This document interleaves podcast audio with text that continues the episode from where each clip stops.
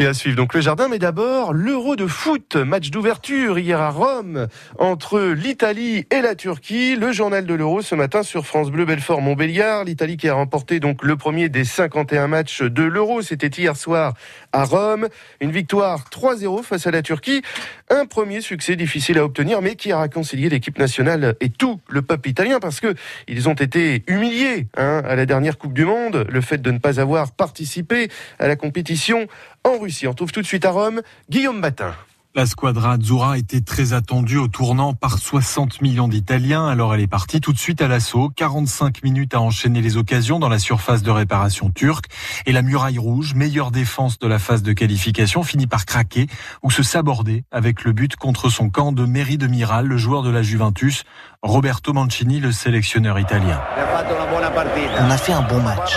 Pendant la première mi-temps, même si on n'a pas réussi à marquer de but, mes joueurs ont très bien joué. Ce n'était pas facile parce que c'était le premier match et qu'en face c'est une très bonne équipe. On a été décisif quand sur les ballons rapides, on est passé d'un côté à l'autre pour libérer des espaces et trouver les joueurs démarqués. 3-0, c'est le plus large succès de l'Italie dans une compétition majeure depuis 2006, l'année de sa quatrième étoile de championne du monde, et elle le doit notamment à son attaquant Ciro Immobile, buteur et passeur.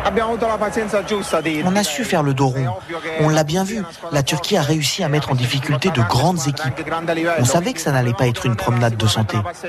On a essayé de les fatiguer en première mi-temps et de les déplacer de droite à gauche. Car l'Italie a retrouvé un peu la vie d'avant. C'était la première fois depuis un an que le Stadio Olimpico ouvrait ses portes au public. Tiro Immobilier. On a rempli notre mission. Il fallait bien commencer et c'est le cas. Gagner 3-0 devant les supporters, les voir enfin prendre du plaisir comme ça, c'est encore plus beau. Après ces moments difficiles, on dédie cette victoire à tous les gens qui se sont battus et luttent encore contre ce satané virus. Le retour du public, Roberto Mancini compte bien dessus pour enchaîner une nouvelle victoire à Rome mercredi prochain face à la Suisse. Dans ce genre de match, les détails peuvent faire la différence. L'aide du public a été énorme. Nous sommes contents car l'équipe a vraiment bien joué. C'était important de bien commencer ici à Rome. Et je crois que c'est une grande satisfaction pour nous tous. L'équipe, le public et tous les Italiens.